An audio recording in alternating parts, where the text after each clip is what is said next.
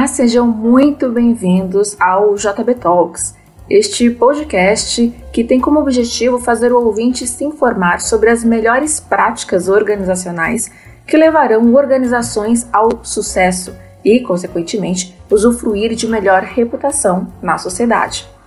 Sabemos que a qualidade de produtos e serviços é um dos principais pilares de uma boa reputação organizacional.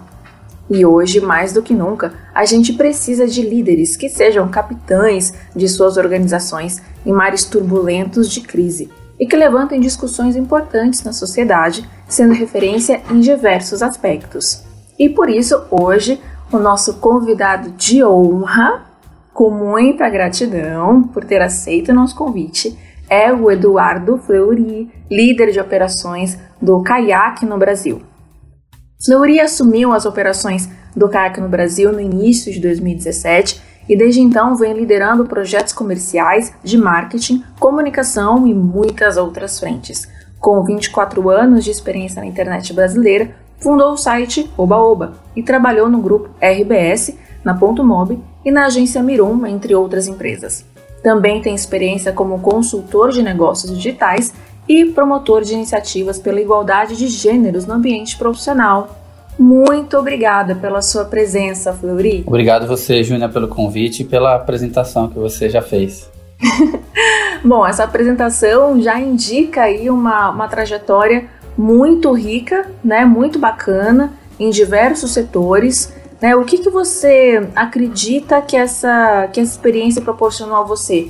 E aí, é, eu acredito que seria interessante você até resgatar um pouquinho, né, dessa, dessa trajetória que eu falei brevemente, contando nessa, nessa narrativa o que, que cada uma dessas experiências, ou talvez alguma das que eu não citei, é, foram importantes na formação da sua, da sua forma de, de liderar organizações, de entender o mercado? É, acho que tem uma coisa que é um fator super importante, que você falou dos 24 anos né, de, de internet, é, e é verdade, eu comecei com trabalhar com internet em 96 e a partir de um trabalho que eu fazia num estúdio de design digital, né, de coordenação de produção e de assistência de, de, de arte.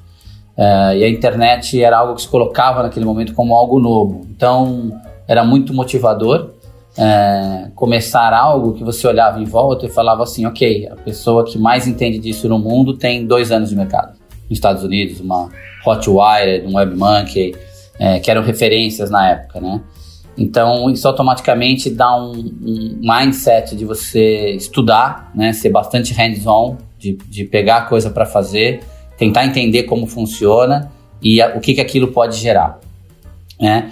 Então, aí naquele momento, naquele eu tanto comecei a trabalhar na área de internet daquele estúdio, como comecei a pensar o que a gente podia fazer e do, mais dois sócios e eu, a gente fundou uh, o site Obobo em 96 e mantivemos atividades paralelas e tal, até que a gente se dedicou integralmente ao negócio a partir de 2001 e em 2008 a gente vendeu a companhia para o grupo RBS que é um dos principais grupos de comunicação do país. É, por lá eu fiquei de 2009 até 2011 é, e me deu uma visão muito interessante de como conectar a internet com os outros meios digitais. O Grupo RBS é um grupo bastante tradicional, é, né, dono do Zero Hora, filiada da Globo na região sul do país, na, hoje só no Rio Grande do Sul, mas na época também em Santa Catarina, várias rádios. Então, como você integra no mix o digital e depois saindo de lá, eu fui para Ponto Mob, onde eu adquiri praticamente todo o conhecimento mobile que eu tenho. A Ponto Mob é pioneira nesse mercado, né? É a empresa que começou a falar de mobilidade é, em 2006, 2007. Saindo da Ponto Mob, eu fui fazer em outros segmentos o mesmo tipo de trabalho que eu fiz com o Oba na área de entretenimento e acabei trabalhando em verticais de gastronomia, uhum. de saúde, de público feminino até que eu cheguei no Kayak, que é um público de turismo, viagens, né? A primeira vez que eu estou trabalhando com, com, o mercado de turismo, é, mas não deixa de ser um vertical, onde eu posso aplicar todas as a, a minha experiência de segmentação de mercados e de entendimento de um de um tipo de conteúdo que te interessa para um tipo específico de, uh, de cliente quando você fala o que, que eu aprendi nesse período todo, o que, que eu posso, o que, que eu estou aplicando hoje, como eu falei, a questão de olhar o mercado como está hoje, entender como funciona, ser hands-on de entrar na operação também, de, de pegar para fazer, mas não se limitar ao que acontece hoje, né? Tentar olhar um pouco para frente é algo que eu tento trazer sim é, para o caiaque, tem me ajudado desde, desde então. E dentre essas experiências, Flori, qual você diria que foi a mais desafiadora quando se trata de modelar e gerir um produto ou serviço para que ele seja bem sucedido no, no mercado?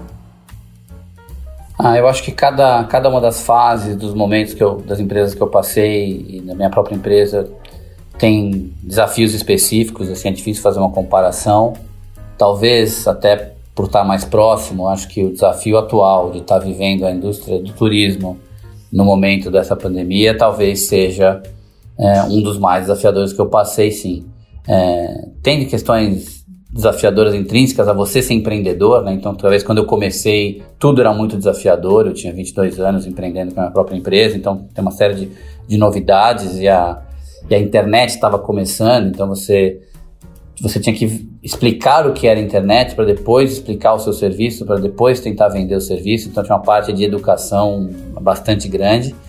Uh, mas do ponto de, vida de, ponto de vista de desafio, eu acho que esse momento acho que é o mais desafiador, sim.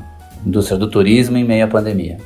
Você poderia aprofundar um pouquinho mais é, que tipo de é, práticas ou, ou, que sentimentos você tem com relação a, a, estar no meio de uma pandemia, liderando uma empresa de um setor é, de turismo, né, dentro, frente a um isolamento é, social, assim, o que passa na cabeça de, de um líder diante de uma situação como essa? Ah, a primeira, a primeira questão acho que é um ponto de. É, claro, a primeira coisa que a gente pensa é no bem-estar das pessoas, na saúde das pessoas. A gente longe aqui de colocar né, a questão, a visão de negócio à frente da, da, da saúde das pessoas.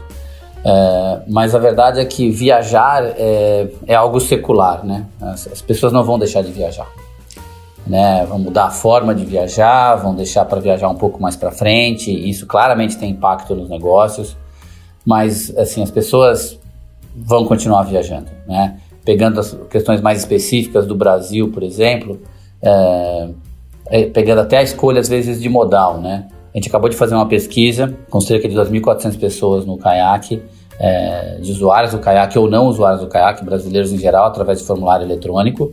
E das, dos 2.400 pessoas, é, quase 49%, cerca de 50% das pessoas é, pretendem voltar a viajar nos próximos seis meses. E metade dessas apontou o avião como meio de transporte preferido. Isso né, é curioso, porque a gente fala assim, poxa, mas o avião tem todo o processo de você ter que ir para o aeroporto, tem uma, uma aglomeração, o avião é um lugar fechado e tal. Mas a gente esquece que o Brasil é um país continental. Então, assim, eu ainda sou daquela geração que foi para é, foi para Bahia de ônibus, é, 22, 26, 28 horas de ônibus, né? É, para passar o carnaval. E isso hoje é impensável, né? Para boa parte das pessoas, ela fala assim: nossa, eu vou para Recife em 5 horas, vou para Bahia em 3 horas e meia. Né? Então, coloca o Nordeste do país e também coloca o Sul, o pessoal do Nordeste, como opção de turismo para um final de semana de quatro dias, para um feriado de quatro dias. Que seria impensável, porque a hora que você, se você fosse de ônibus, a hora que você está chegando lá, está na hora de voltar. Então, é, é, isso é algo que já passou, né? É assim, a gente não vai voltar atrás nesse sentido. Claro, talvez a gente tenha que ampliar o nosso horizonte temporal e falar, poxa, eu estava pretendendo viajar em julho, e eu só vou viajar em fevereiro do ano que vem, eu só vou viajar no outro ano, porque de repente, junto com a pandemia, veio a desvalorização cambial e, o, e a desvalorização da moeda faz com que pessoas que iam viajar para fora do país, principalmente Europa, Estados Unidos, Oriente e tal, repense os planos de viagem e fala, não vai dar para fazer no que vem, vou fazer daqui a dois anos, né? Vou guardar mais dinheiro, vou esperar o dólar baixar um pouco, enfim. Mas assim, a viagem como desejo, como interesse, é, ele não deixa de existir. Perfeito. Você mencionou né, nas nossas conversas anteriores aqui, para a gente alinhar a conversa de hoje, que o caiaque é um bicho diferente, entre aspas, né? Você poderia explicar para a gente, para nós, o porquê? Claro.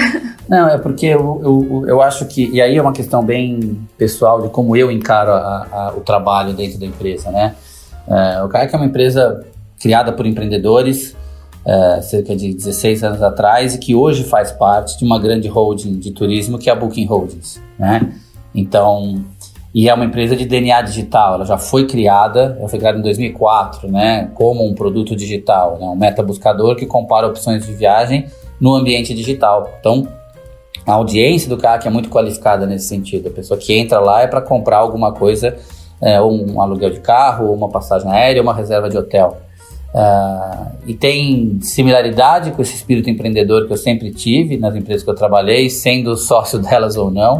Uh, tem, a, tem um DNA digital, né, que também eu tinha na minha empresa, mas várias empresas por onde eu passei não eram empresas que a maior parte da receita vinha do ambiente digital e o ambiente e o digital tinha que se provar constantemente. É, isso é, é, não existe no caiaque, pelo contrário, a gente está sempre à frente, inovando, tentando estar tá na ponta do que está acontecendo de oportunidades, tanto para trazer audiência quanto para gerar resultado para os nossos clientes, é, os provedores do turismo. É, mas ao mesmo tempo é uma empresa muito grande, né, do ponto de vista de importância. Né? O Kayak faz parte, como eu falei, da Booking Holdings, que é um, uma empresa que tem cerca de 100, 100 bilhões de dólares de market cap no mundo. Então, é, é, você está dentro de uma estrutura super é, robusta no mercado, num modelo de, de, de, funcionamento quase de startup dentro dessa, dessa estrutura e com uma independência muito grande de, de ação, porque esse é o, é o, o drive do, do senior executive do Kayak, né? Assim, são pessoas que realmente estão olhando, olhando o que, o que pode ser feito e sendo muito ativos é, globalmente. É, e ao mesmo tempo dando liberdade para a gente crescer na América Latina e no meu caso no Brasil, é, trazendo oportunidades. Então, quando eu entrei no Kayak há três anos e pouco atrás e surgiu uma oportunidade para a gente fazer uma aquisição local de um, de um, de um concorrente, é, eu apresentei para o board, o board me deu os guidelines, a partir daqui ok, até aqui não, isso aqui é um big no-no, isso aqui é, é, é, a gente interessa, avalia, desenha o plano e apresenta de volta. E foi feito isso e a gente concretizou entre olhar a ideia e concretizar a ideia e finalizar toda a aquisição dos ativos digitais do Mundi, que é um o primeiro metabuscador de viagem brasileiro, em seis meses. Então, para mim, foi muito interessante poder vivenciar uma agilidade desse tipo numa empresa tão robusta. E você mencionou, né, que qual foi a sua primeira atitude ao assumir esse desafio, que é um, um desafio novo porque você nunca tinha trabalhado com o setor de turismo antes e você tem uma palavra para isso, né? De qual foi a sua primeira atitude? Qual é? É, é humildade mesmo, né? É, porque por mais que eu tinha 21 anos de, de, de digital, eu tinha zero de turismo. E em, cada vertical que eu entrei, nos, nas empresas anteriores que eu trabalhei, com entretenimento, com gastronomia, com saúde, tem uma dinâmica própria, né? Tem um, não é só nem o, o vocabulário próprio, que isso você aprende rapidamente, mas tem uma dinâmica, né? Tem o timing das coisas, o que, é prioridade para você, às vezes não é prioridade é, para o seu cliente, você está com um outro tipo de dinâmica, então você precisa alinhar objetivos e falar, pera, é, preciso pensar no que é bom, importante para ele, qual é solução para ele.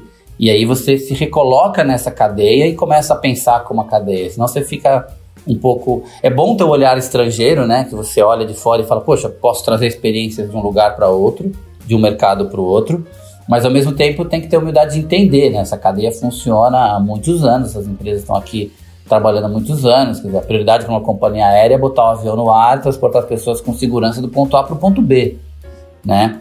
É, o ROI de uma campanha de link patrocinado é relevante para o time de marketing, mas calma, né? Tem, tem, existem outras prioridades para uma companhia aérea, então você tem que saber exatamente com quem se está falando ali dentro da empresa, em que momento, entendendo que às vezes elas têm outras é, é, é, prioridades, né? Então acho que humildade é, é, é, fundamental quando você entra no novo mercado. Muito legal, muito bacana isso. E bom, você mencionou, né, que pelo Kayak ser uma empresa global, você tem essa grande infraestrutura por detrás, robusta, mas ao mesmo tempo você tropicaliza, né, a proposta de valor de mercado para o perfil do consumidor brasileiro, né? não somente essa gestão de stakeholders, como você acabou de mencionar, mas entender de fato a jornada do, do consumidor brasileiro. E aí, como que se dá essa esse funil, né? A partir do, da robustez e da infraestrutura, você faz a tropicalização disso, o entendimento do consumidor brasileiro. Como isso funciona na prática? É, isso, isso é muito observação do dia a dia mesmo, a gente olhando. Uh, a gente tem todo o benchmarking global do que acontece nas unidades do caiaque em outros países. O caiaque está presente em mais de 60 países. A própria pandemia a gente viu acontecendo primeiro em APEC, a gente entendeu o que estava acontecendo ali em janeiro, em fevereiro. A gente ainda achava que ia ser algo, né, com boa parte das pessoas, que estava restrito é, é, naquela região. Mas a gente já viu o que estava acontecendo lá. Então, esse benchmarking de experiências globais é muito importante e nos ajuda a, a, a antever ou, ou criar hipóteses para o seu mercado. Ao mesmo tempo, você tem que ficar de olho e entender que, que a gente consegue aqui dar um, um, um ar local, né? A gente não fica dependente apenas de uma, de uma questão é, global, como eu falei. A própria aquisição da empresa local foi algo que foi feito o cara já tinha adquirido outras empresas em outros mercados, mas foi a primeira empresa, aquisição de empresa na América Latina, de empresa não, de, de ativos digitais na América Latina, né? A parte de PR, por exemplo, que é algo que a gente desenvolve bastante, que a gente é, atua bastante no mercado, tanto como fonte de informações, como essa pesquisa que eu acabei de citar, como é, gerando insights curiosos sobre né, qual é o efeito de busca sobre o Jalapão quando a Globo lança uma novela que se passa no Jalapão. Né? A gente consegue criar essas, essas, essas referências, esses insights, é observando o comportamento local. Né? Então, isso tem efeito na nossa comunicação, isso tem efeito, às vezes, de produto, por exemplo. Uh, às vezes a gente vê, por exemplo, quem está na Austrália, né, em, em às vezes faz viagens é, com menos frequência e muito longas, né? Quando a gente está falando de viagens internacionais.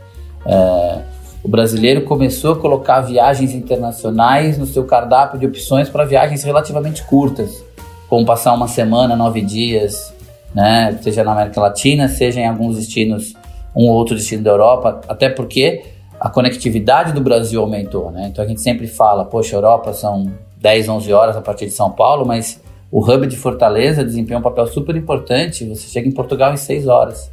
Então é, é, tem um crescimento muito grande é, de turismo online e uma descentralização também da região sul-sudeste, é, que, que desempenha um papel relevante, que a gente tem que ficar atento a isso também.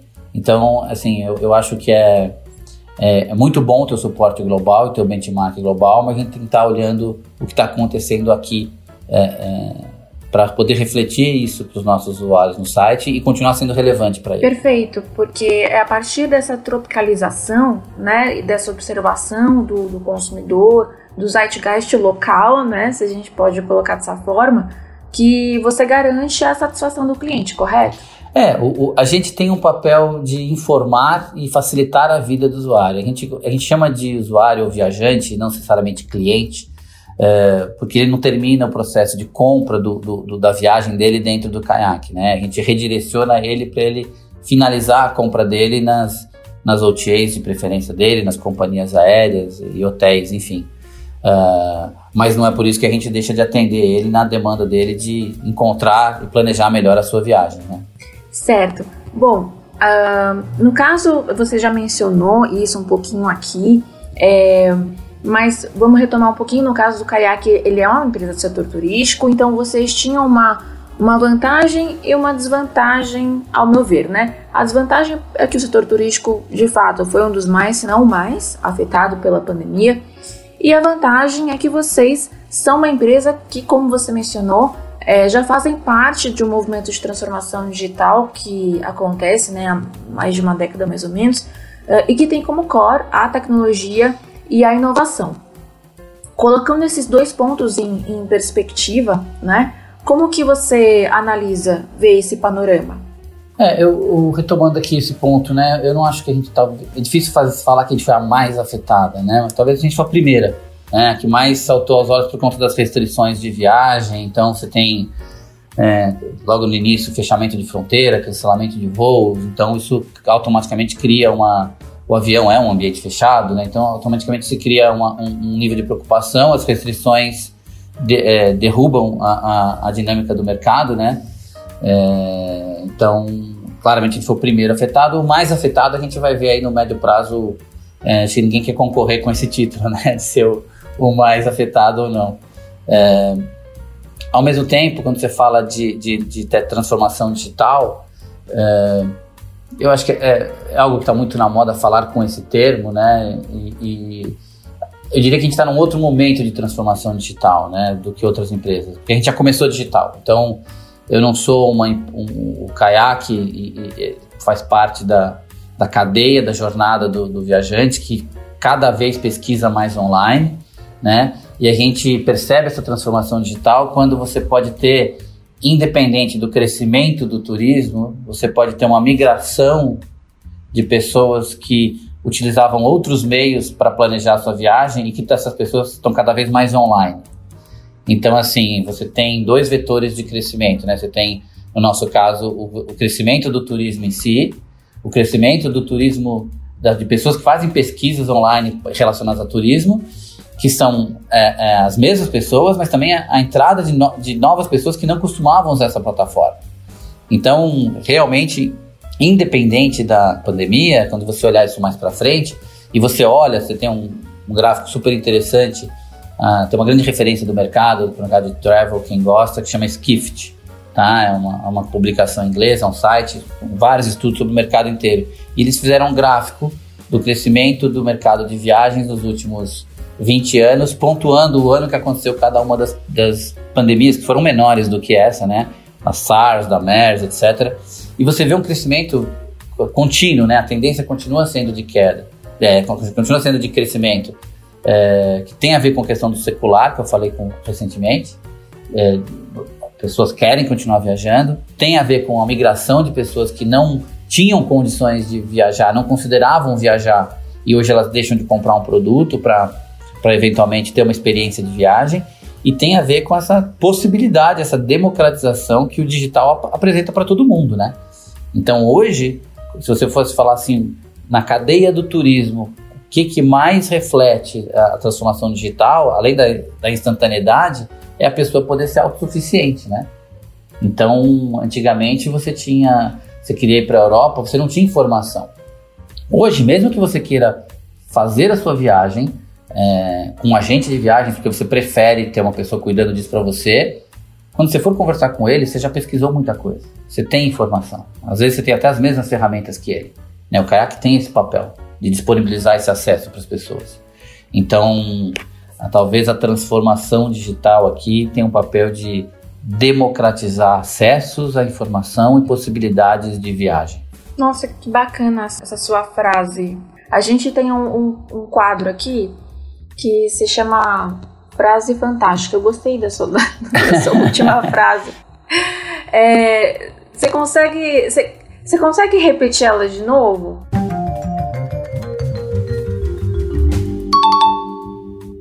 Um dos principais aspectos da transformação digital na, na jornada do turismo é a democratização da informação e acesso às possibilidades que existem para a pessoa poder planejar a sua viagem quando eu participo com eventos e, e tem muita gente de viagem, né? Eu, tô, como falei, eu tô há três anos e meio no caiaque. No início, o agente de viagem via o caiaque como um concorrente. Porque o caiaque está dando de graça para o usuário a mesma informação que eu, que eu dava como serviço. E a gente tenta falar para gente de viagens hoje que assim, é, não é a informação que vai diferenciar ele. Não é a simetria de informação que vai diferenciar ele que vai diferenciar ele é a consultoria que ele vai dar, a curadoria, é entender, ele tem que entender de cliente, entender do cliente dele e falar, poxa, olha, para você acho que é legal isso, para você acho que é legal aquilo outro e assim por diante, né? E achar coisas interessantes para ele, porque ele vai pesquisar mais, vai estudar mais em tese do que o do que o consumidor dele. Vocês mencionam, né, que vocês fazem quatro pesquisas anualmente, né, que fazem parte dos processos de decisão de vocês, né? E o que mais é feito para medir o, os cenários macro e, e, regionais e acertar na, na oferta de fato? É, lembrando, né, a oferta do produto de turismo, é, quem oferta são os providers de turismo, né? Então a companhia aérea, o, o, os hotéis, etc. A gente não mexe nessa oferta, né? Mas o que a gente a gente observa nas nossas ações de marketing, a gente trabalha com várias linhas de marketing, com PR, com SM, com SEO, e todas essas ferramentas de marketing digital trazem insights para a gente entender o que está acontecendo. Então, por exemplo, a gente percebeu ao longo dos últimos dois, três anos é, o crescimento de mercado pet gerou uma influência no tipo de preocupação que as pessoas têm ao viajar, porque cresceu muito o pedido de as pesquisas e o pedido de informações sobre como viajar com pets, né? É, você hoje tem a, a malinha de pets sendo vendida em marketplace, online, para facilitar e agilizar isso, que a pessoa já compra a, a, a, a malinha de viagem com a logomarca da companhia aérea, para a companhia aérea já saber que aquela bolsa já está dentro dos padrões. Então, assim, é algo super específico que eu coloquei aqui, mas para te dar um exemplo que, assim, como viajar com o cachorro no avião é, um, é uma frase de busca muito feita né, e, crescente nos últimos dois anos. Tá? Uh, algo específico que esse ano a gente não está tendo no mercado brasileiro, mas a gente teve nos últimos dois anos, são é o volume de feriados com emendas. Né? Então a gente olha o ano de uma forma diferente. A gente olha o ano e fala assim, poxa, o brasileiro aqui vai ter de seis a sete oportunidades de viajar. Viagens de pelo menos quatro dias. Né? Em algumas cidades que, que, que tem o, o feriado da consciência negra em 20 de novembro, é, a gente chama isso internamente do carnaval do segundo semestre. Porque dependendo da, da data, junta o 15 de novembro com o 20 de novembro e a pessoa pode emendar ali de repente dois dias, é praticamente, são praticamente nove dias. É o mesmo comportamento que a pessoa faz no carnaval, de emendar quinta e sexta tirar nove dias e de repente fazer uma viagem para o exterior, acontece também em novembro. Né? Acontece em outubro para quem tem filhos na escola que tem a semana do saco cheio. E isso influencia as buscas. A gente planeja e gera essas informações para o usuário ter mais facilidade de pesquisar. Dois pontos que eu queria ressaltar aqui os estudos que a gente faz anualmente. A gente sabe que tem coisas que vão sempre continuar sendo interessantes e as pessoas querem saber. Então a gente tem alguns estudos, esses que eu comentei com você, os quatro anuais, a gente tem é, um por trimestre, basicamente. É, um deles a gente faz o review do ano passado, então primeiro trimestre a gente faz o review do ano anterior. Na metade do ano a gente elege um tema para fazer. O ano passado a gente fez um estudo com chamava Travel Survey, era global, mas teve 1.200 pessoas no Brasil, e a gente identificou os padrões de comportamento de viagem. Nesse a gente percebe que o brasileiro, por exemplo, para 60%, 65% dos brasileiros, férias é sinônimo de praia, né? A importância de, quando a pessoa pensa em férias, 65%, 70% dos brasileiros às vezes buscam em primeira instância é, litoral, né? Gastronomia cresceu muito nos últimos anos de importância. Tá? Cerca de um terço das pessoas considera a qualidade da comida nos destinos como fator importante e para famílias com criança tá até decisivo a qualidade da comida no destino que ela está indo. Tá? Isso a gente pegou exatamente nessa pesquisa de meio de ano. E aí no, segundo, no terceiro trimestre a gente tem uma tradicional que a gente chama de One to Book, One to Fly. E a gente traz insights super interessantes nessa pesquisa. A gente refaz alguma, algumas ferramentas que a gente tem online, mas a gente faz uma análise um pouco mais profunda de ver o que, que mudou. E, por exemplo, é, feriado, as pessoas tendem a viajar na véspera do feriado. Um exemplo simples que se confirmou nos últimos dois estudos que a gente fez desse report, que é o When to Book e o When to Fly, é, feriados de quatro dias, por exemplo, de quinta a domingo, a pessoa viajar na quarta à noite ou ela viajar na quinta de manhã, a diferença de preço do voo da quinta de manhã chega a ser de 15 a 20% mais barato né? Então é uma informação que ajuda o consumidor a ele pensar e falar, poxa, ao invés de eu sair correndo do trabalho, pegar trânsito, viajar à noite, chegar no destino, pagar uma noite de hotel e ter a vantagem de que, ok, eu já acordo lá, mas se eu fizer a viagem no dia seguinte, de passagem aérea eu vou economizar 15 a 20% por bilhete e eu já economizo uma noite de hotel. Então não é, quando a gente fala flexibilidade, ah, se você tiver flexibilidade de viagem, às vezes as pessoas, de data de viagem, às vezes as pessoas descartam e falam, não, poxa, eu sou, eu sou, eu sou, sou CLT, trabalho de segunda a sexta, não tenho flexibilidade para viajar na, na terça e voltar no, no, na quinta, eu tenho que viajar no feriado mesmo tal. E a gente entende isso, né? Mas se você observar dentro desse universo dos próprios quatro dias, você está economizando às vezes uh, uh, 10, 15% do total da sua viagem com um planejamento. Que isso é diferente de ficar procurando promoção, né? A gente reforça bastante isso, assim. Tem um trabalho grande de educação que a gente faz hoje, que você, você pode viajar melhor e mais barato se você se planejar, independente de você achar uma promoção aqui ou ali, entendeu? Isso é algo que a gente tenta é, bater na tecla e fazer com que o brasileiro se planeje mais para viajar com antecedência. E eu vejo dois pontos muito interessantes nessa, nessa sua resposta.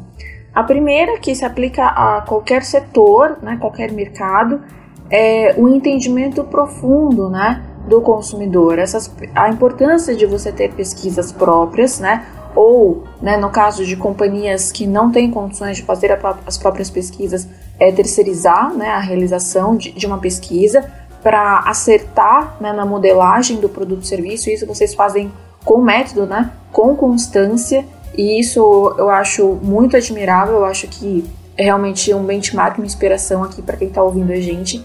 E a segunda que você mencionou agora no final uh, é que você mencionou que enquanto empresa vocês têm uh, a necessidade né, de educar o cliente, potencial cliente, a uma nova forma de comprar, que é o de planejar, né, com, com um tempo específico de, de antecedência. E como que vocês uh, fazem isso? Né? Como que vocês tentam, né, ou, ou de fato educam esse cliente, o potencial cliente?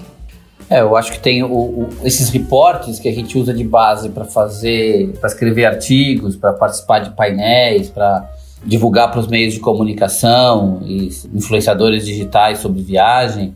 É, todo esse material que eu acabei de falar dos reportes, a gente distribui, né? A gente não vende esses estudos, a gente não faz isso como produto comercial, né? A gente faz isso exatamente como ah, transformação do nosso conhecimento em algo que a gente possa dividir com os usuários. É, recentemente a gente lançou uma ferramenta e ela está disponível online hoje, dada a, a quantidade de dúvidas e perguntas sobre o mercado, a gente criou o que a gente chama de Covid Hub dentro do site, com um monte de informações sobre como planejar a viagem nesse momento, né? Então, assim, as pessoas têm dúvidas se elas podem viajar, se elas vão ser reembolsadas, se ela precisar mudar a viagem, se ela vai ter é, é, informação do destino, se ela pode entrar no destino ou não, se ela vai ter que cumprir quarentena ou não. Todo esse volume de informação a gente colocou dentro do site, a gente pesquisou, a gente mantém isso atualizado e a gente tem uma área do site com isso, né? Que você entrar no site kayak.com.br, você já vai ver de cara um link para você entrar e, e ter todas as informações, né? E adicionalmente a gente colocou disponível um, algo super é, interno nosso, a gente deu um, trabalhou uma forma para ser mais é, amigável para o usuário do ponto de vista de informação, que a gente mostra a variação do percentual de busca no, no site, semana a semana, é, desde o começo do ano. Então, é, a gente está meio que abrindo a cozinha assim, para os usuários entenderem, que fala assim, olha, o que você está vendo acontecer tem esse tamanho tem essa importância e está se comportando desse jeito.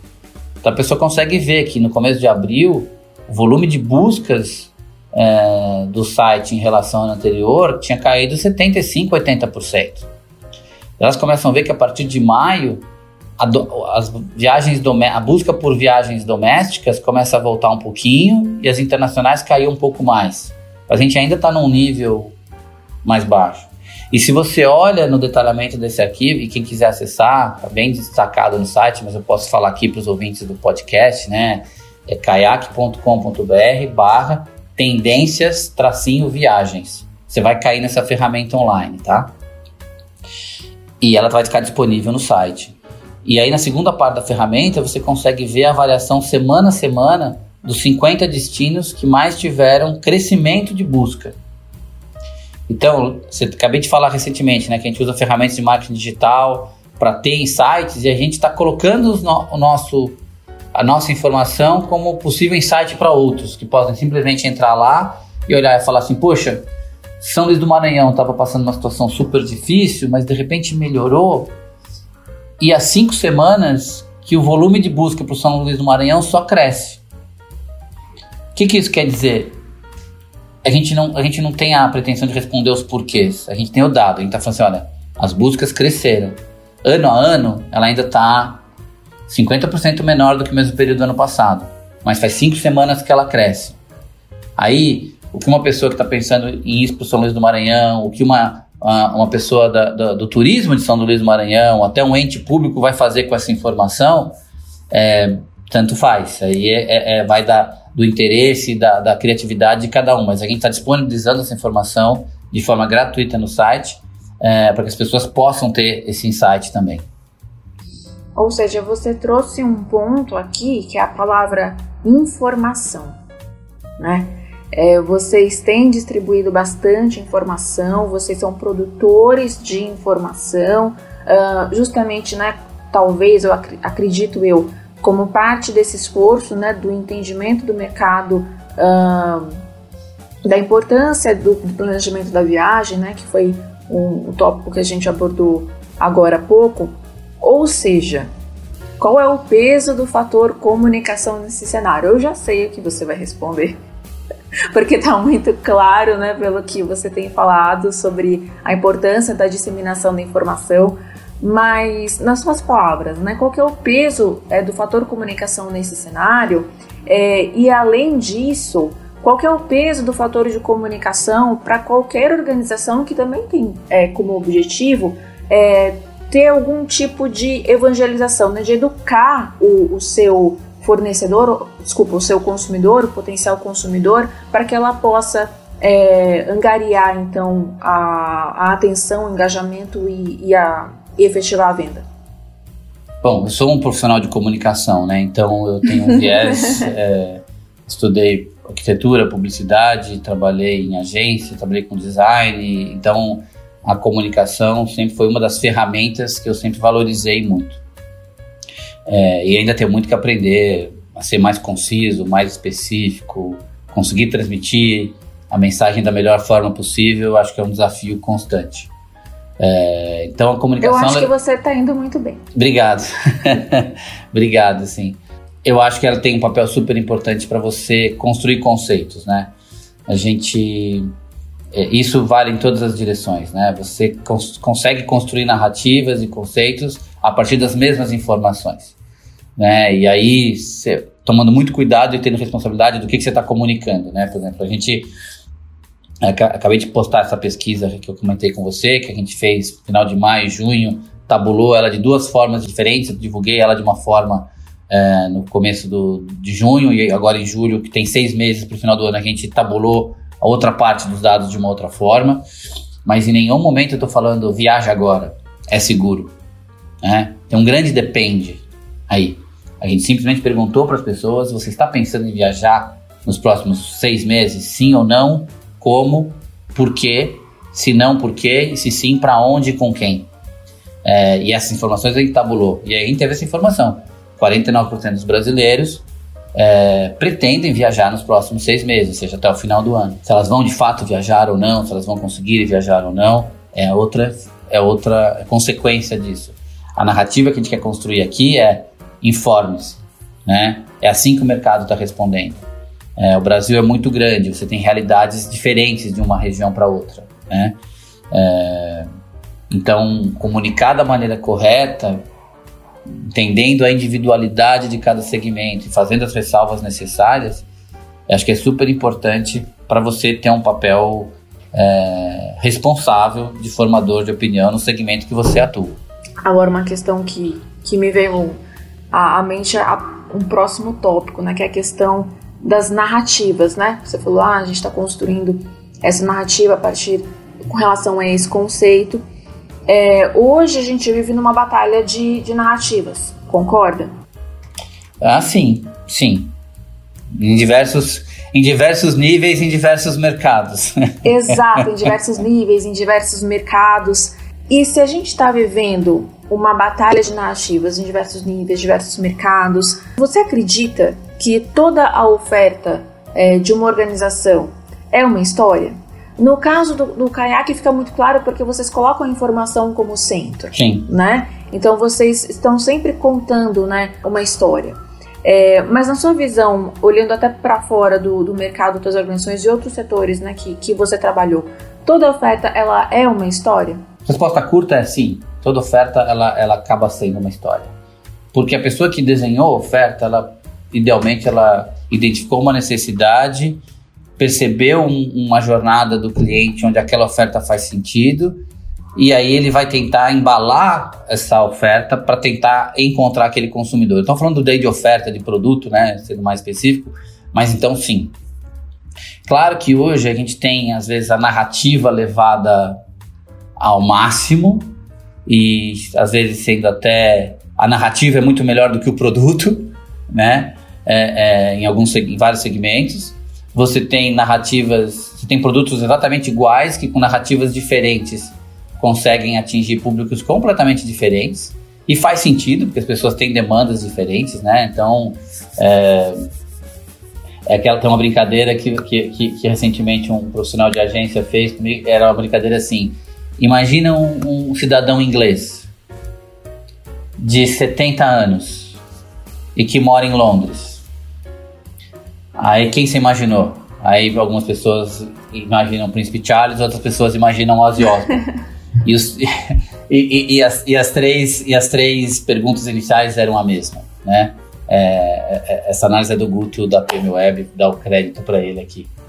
É, então, se você vai falar assim, nossa, vá viver em Londres ou vá conhecer Londres, porque Londres tem os, esses e esses atrativos, o produto é Londres, mas como você, que você vai destacar na sua comunicação, o que, que você vai ressaltar na sua comunicação, vai depender com quem você está falando. E mesmo que o objetivo final acaba sendo levar as pessoas para conhecer Londres. Né? Isso aqui dando um caso específico do meu segmento de turismo, mas você podia ir para o mercado financeiro, para o mercado de saúde, enfim. Perfeito. É, e isso que você falou é, sobre a questão da, da comunicação, ela, a narrativa ser até melhor do que, do que o produto, é o que a gente, né, profissionais de comunicação aqui do lado de cá, sempre falamos, né, sobre a importância da, da coerência, né? Da coerência entre, entre comunicação e produto, né? E, e, e oferta e, e organização. Né? Ontem eu estava participando de, de uma conversa onde o entrevistado falou determinada instituição do segmento financeiro tem uma narrativa maravilhosa, mas a experiência com o consumidor não é tão maravilhosa assim. Nesse sentido, dentro do seu mercado, é, qual o seu desafio na batalha de narrativas entre concorrentes diretos e indiretos? E como fazer é, valer o seu diferencial nesse sentido? para evidenciar de fato o que vocês fazem, o impacto que vocês têm na sociedade. É, vou retomar um pouco o assunto da, de educação que eu falei anteriormente, porque simplesmente explicar para o usuário que o caiaque não vende, às vezes já é, é um processo que a gente precisa recuperar sempre na nossa comunicação. Então a pessoa faz uma pesquisa do caiaque, escolhe uma agência online, uma OTA que a gente fala, né, online travel agency, é, entra lá nessa, nessa agência de viagem, compra um voo, é debitado no cartão de crédito e não, não recebe a reserva. Isso num período, às vezes, de 4 horas, 6 horas. É, e pode não ter recebido a reserva por N motivos, desde questão de validação do CPF, problema de conexão, enfim. Uh, esse momento entre a fazer a reserva e receber a confirmação e ter certeza que está tudo certo, tudo cobrado da maneira certa e confirmado da maneira certa, como geralmente é um ticket médio mais alto do que um, um ingresso de cinema que você compra pelo aplicativo, gera muita tensão. E esse tempo de tensão cria muito dessa, dessas questões de entendimento de insatisfação do consumidor que você acabou de ressaltar, pelo menos no mercado de turismo, tá? É, então a nossa preocupação aqui é sempre explicar para ele, falar assim, olha, veja com quem você comprou, Observe o que você comprou. Tá aqui os canais de comunicação para você entrar em contato e falar com os canais de comunicação da companhia aérea, do hotel. Você sabe dos seus direitos, está aqui o seu código de reserva, o seu link. As pessoas têm acesso a essa informação, né? Pela, pelo que ela recebe, tá? É, mas eu acho que às vezes o que tem que tomar cuidado é que a simplificar demais a comunicação pode é, conduzir o usuário numa direção é, equivocada. E é isso que a gente toma cuidado para nunca fazer. Então, por exemplo, uh, a gente sabe que tem muita gente que entra no caiaque e vai buscar passagem pelo menor preço, né?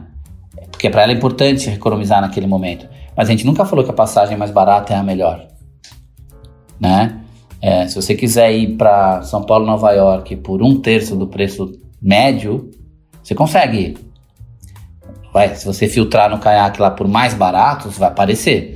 Mas se você colocar lá melhores, recomendados, que tenha, que daí entra o fator de nota dos usuários, de ranqueamento daquele voo, daquela rota, aquele ranqueamento pode mudar. Então, assim, se eu vou fazer um voo São Paulo, Nova York, com escala no Panamá, escala na Cidade do México, longa ou curta, chegando para o aeroporto A ou B, e para mim isso satisfaz, porque a minha iniciativa, a minha, o mais preponderante naquele momento para mim é preço, é, ok, então essa é a melhor para você. É, se eu tenho pressa, quero qualidade de serviço, preciso chegar rápido, porque eu vou ter uma reunião cedo no dia seguinte, é, eu não tenho essa opção. Eu posso pagar um pouco mais, porque eu preciso desse produto que é um pouco diferente. Então é muito interessante, na verdade, é muito importante é, conhecer profundamente esse, esse consumidor, né? Porque tem aí uma questão de expectativa versus é, resultado muito grande, né? Nessa, nesse momento de, de, de busca de oferta, Sim. né? E, e é por isso que o, o caiaque a gente não escolhe um consumidor específico. A gente deixa o caiaque, o caiaque é uma ferramenta bastante flexível para que o, o viajante possa filtrar e, e, pesquisar da maneira como ele preferir. A gente não chega e fala que aqui você vai ter as, as ofertas mais baratas. Você vai ter as ofertas que o mercado oferecer para você, né? E a gente faz o nosso trabalho aqui de conectar os principais players do mercado para aparecer aqui. Então, por exemplo, o ano retrasado, final de 2018, quando a, Avianca Brasil anunciou recuperação judicial em novembro de 2018, uh, ah, a gente continuou mostrando os resultados da Avianca Brasil. Por quê? Porque a Avianca Brasil continuava mostrando os voos dela no site dela. Então, se o, o viajante pode entrar no site da Avianca Brasil e comprar, ele também pode entrar no Kayak, ter essa informação, clicar e ir no site da Avianca Brasil e comprar. Né? A partir do momento que, que a Avianca Brasil foi proibida de divulgar essa informação, a gente também bloqueou a informação no site. Então, dando um exemplo aqui que aconteceu há dois anos atrás, mas só para é, é, mostrar que, que, o nosso trabalho é todas as opções que tem de qualidade disponíveis, disponíveis para o viajante poder escolher entre voo, hotel e aluguel de carro, a gente quer colocar é, é disponível através do caiaque para ele que ele tenha conhecimento, compare entre elas e possa escolher a que mais interessa para ele. Mas é isso, você vê assim, a, a eu não, não segmento um público específico. Ah, então o Kayak é uma ferramenta só para jovens, porque jovens são mais digitais e pesquisam online. Não temos esse posicionamento. O Kayak é para todo mundo que quer viajar melhor e planejar sua viagem. Você acredita que esse posicionamento ele é mais desafiador por você não ter personas muito específicas na hora da comunicação e, e falar da sua oferta? Ou você acha que ele é mais fácil porque você tem uma maior abrangência? Não, é, certamente não é fácil, porque a grande vantagem desse posicionamento é que ele não é limitante, né? Então, para mim, o seu comportamento em relação à viagem é muito mais importante do que a sua idade, demografia, é, poder aquisitivo, né? É, não interessa se você é capaz de viajar para a Europa três vezes por ano, se essa é a viagem da sua vida que você juntou dinheiro 10 anos para fazer. Os, dois, as duas pessoas, né, usando a palavra que você usou, é, têm acesso às ferramentas do caiaque para tentar ver as opções disponíveis no mercado e planejar a melhor viagem possível, né? É, então a gente acaba batendo na tecla de algo muito básico que é se vocês planejar com antecedência, você pode economizar de 15 a 20% no preço da passagem para o período que você quer, para o destino que você quer, independente de promoção, é muito forte. mas talvez não seja tão gerador de manchetes quanto você colocar um destino por um preço, né? Que esse é o papel da, de quem vende essa oferta. A pessoa quiser colocar lá Lisboa por mil reais, ok. É. Quando? Ah, qual, quantas escalas? Para viajar quando? Para ficar quantos dias? Ah, não, isso, é, isso, é, isso não é importante. Para alguns viajantes, isso não é importante. Para alguns viajantes é secundário. Ele fala assim: não, eu viajo quando for, eu tenho flexibilidade, eu só quero viajar gastando menos. Ok.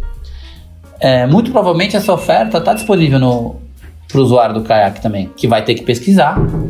E ele vai pesquisar a disponibilidade que ele tem, no período que ele tem, é, ou até mesmo pelo budget. A gente tem uma ferramenta lá que chama Explore, que ele fala qual a época, é, quanto você quer gastar com passagem aérea e quanto, qual a duração da sua viagem. E ele traça no mapa as opções que você tem. Né? Então, assim, você pode buscar de maneiras diferentes e o Kayak é uma ferramenta bastante flexível para isso. Muito legal.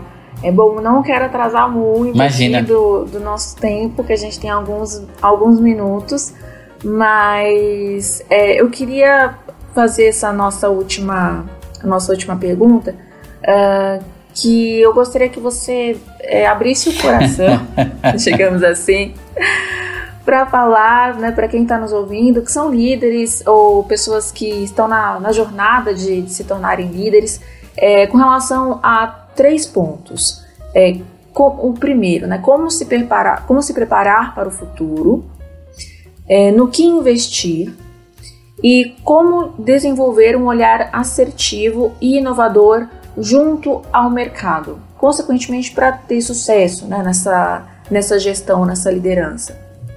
Eu vou começar pela última, porque acho que tem um, tem um, um jogo de palavras interessantes aqui na sua pergunta de assertivo e inovador é, é, é, um duplo desafio, né? Porque inovação permite, é, presume que você vai testar algo que não foi testado.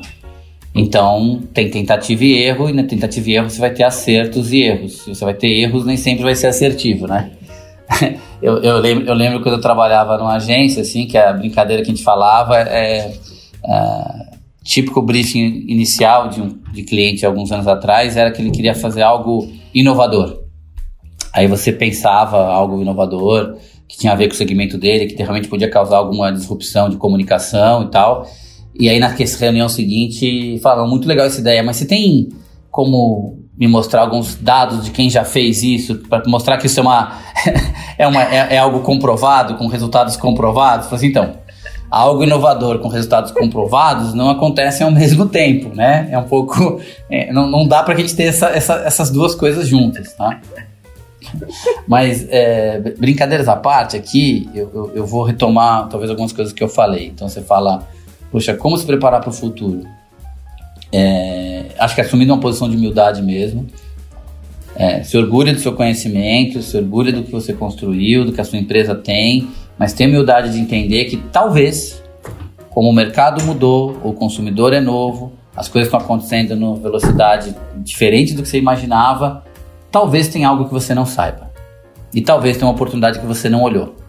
Então, essa humildade de considerar talvez você esteja errado, que você não esteja vendo o todo, é importante para você se preparar para o dia a dia e para o futuro. No que investir vem exatamente daí.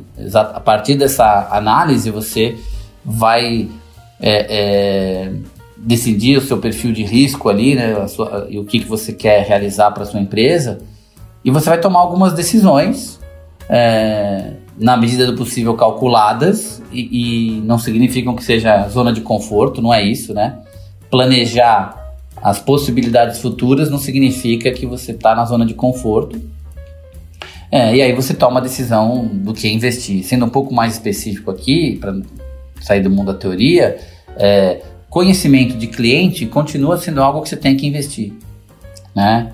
É, na medida que você vê que tem hoje mais pessoas, pelo menos no estado de São Paulo, tem mais pessoas com pet em casa do que com criança. O que muda no mercado de turismo?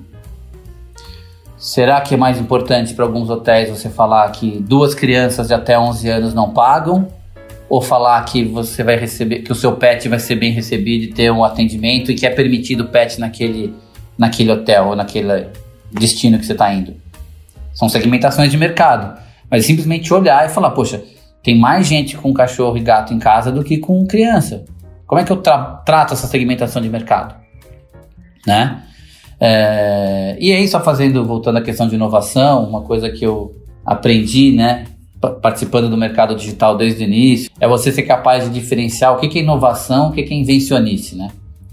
Tem coisas que são super legais para chamar atenção, é hype e tal, mas você olha aquilo, aquilo não é comercialmente viável, não tem interesse, e às vezes até ganham prêmios, mas ganham prêmio pela sacada diferente, mas assim, você tem que separar que aquilo foi uma provocação e que aquilo não é de fato uma inovação, né?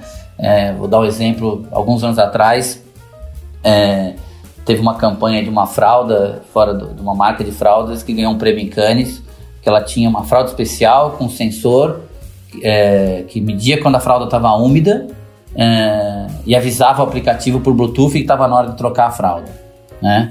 Aí as pessoas, as mães brincaram e falaram assim, nossa, mas a gente sabe que a fralda está úmida porque a gente põe a mão, vê que está cheia ou a criança chora. Não precisa do Bluetooth, do aplicativo, da fralda XPTO para isso. Mas o que, que, foi, que, que foi diferente?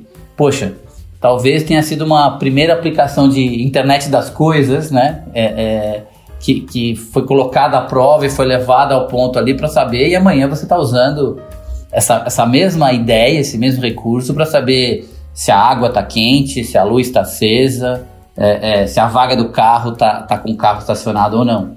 Né? Então, é, essas provocações são importantes, mas você tem que entender que ela é uma provocação, né? É, tem um papel ali de, de provocar, de fazer pensar de uma outra forma e que ela não é a inovação em si, mas ela pode em si gerar outras inovações. Muito legal, muito bacana, é, muito enriquecedor, Flori, muito insight. Tô aqui Imagina. com a cabeça explodindo, assim, de, de vários insights e, e com a generosidade de compartilhar o, o, o seu conhecimento, as suas histórias. Você, você, que faz perguntas boas. Obrigado pela, pela, pela oportunidade, pelas perguntas. Olha, então, gente, nós ouvimos Eduardo Fleury, que é o Country Manager da Kayak no Brasil. A Kayak é do setor é, de turismo, ou, ou seja, está está vivendo né, uma situação atípica no momento, como é, estamos vivendo nessa situação de pandemia. E o Fleury nos trouxe muito conhecimento, muito conteúdo interessante sobre não somente o setor de turismo agora, mas sobre como modelar produtos e serviços para o mercado, que é o grande desafio de todo líder, de todo empreendedor, de todo executivo. É, eu agradeço profundamente, Eduardo, a sua presença. Muito obrigada por ter aceitado esse convite. É, eu gostaria de é, deixar mais uma vez aqui a palavra com você, para você dizer alguma coisa para os nossos ouvintes, se você quiser indicar é, livros, ou falar de alguma iniciativa sua, ou falar das suas redes sociais, enfim, é, você, a palavra está contigo. Nossa, nossa não, não, tinha pensado nisso. Bom, o, o, o caiaque, já repeti, né? Caiaque com Y e K, no, K no começo e K no final, caiaque.com.br. É, meu e-mail é fleury com y.caiaque.com. Quem quiser entrar em contato comigo, fica, fica à vontade. É, e questão de livro, você falou, assim, tem um livro que eu, já é um livro antigo, são dois na realidade, é, e que quando eu li é, foram bem importantes para ter esse, já que você tocou no assunto de inovação, assim, tem um livro que chama é, Subject to Change, a editora é, é um estúdio é, de design americano que chama Adaptive Pet, que é bem, e um livro muito interessante, assim, que ele, na época ele acabou decupando o conceito do iTunes, né, que você vender uma plataforma e um serviço ao invés de vender um aparelho, e aí, como que você aplica para isso? E na época foi super legal, porque eu tinha um grupo de discussão que a gente falava sobre livros e tal, de empreendedores. E, e, e é, né, a gente. Eu cheguei a falar na época que o Nespresso, no final, é o iTunes do café, né? É do momento que você tem todas as capas do Nespresso e você vira uma biblioteca e tal. Então, como é que você deixa de vender o café, a máquina e vende uma plataforma? Esse livro é muito legal. E um outro que fala também de estruturação de, de grupos em com hierarquia e sem hierarquia, ia ser mais famosinho, eu acho, que chama The Starfish and the Spider. Né? À medida que a aranha, se você corta a cabeça, não adianta que ela tem oito pernas que ela deixa de existir. e a estrela do mar que ela se reconstitui e cada nova se você corta uma estrela do mar em duas, depois de um tempo joga ela no mar de volta, depois de um tempo você tem duas estrelas do mar, né? E isso é bem interessante, assim, tem vários casos que ele cita no livro, não tão bonitos assim, mas assim, os Estados Unidos, na conquista do Oeste, ele começou a, a dominar e a cercar os povos indígenas na medida que ele deu terra, né? Então, assim, como eles eram nômades, eles eram difíceis de ser combatidos. Na medida que você deu propriedade de terra para os índios, você limitou o universo deles e aí ficou mais fácil do, do, do, do exército, na época ali, americano, é, limitar a, as áreas indígenas e conseguir fazer a conquista do, do oeste, por exemplo. Então, tem vários exemplos no livro, achei super é, insightful, né, como você falou, e ficaria esses dois livros de, de recomendação aqui. Muito obrigada, Eduardo. Muito obrigada pela sua presença pelo seu tempo aqui conosco, muita generosidade da sua parte. É, pessoal, sigam o Fleury no LinkedIn, ele está sempre compartilhando novidades, é, não só do caiaque, mas é, participações em painéis e agora, né, tudo online, né, eventos que, que ele está participando. É, a gente, eu espero, é, Eduardo, que a gente tenha outras oportunidades para conversar sobre outros assuntos como esses aí, é, sobre esses dois livros no final, que eu acho que rende mais. Como eu te falei, né? Nossa conversa poderia render vários episódios, né? É, que bom, que, que bom. espero que a gente tenha outras oportunidades. É, muito obrigada, queridos, pela audiência de vocês, para você que está nos ouvindo agora. É, coloque seu feedback, que vai ser muito importante para gente. E a gente se vê na próxima oportunidade, no próximo JB Talks. Muito obrigada!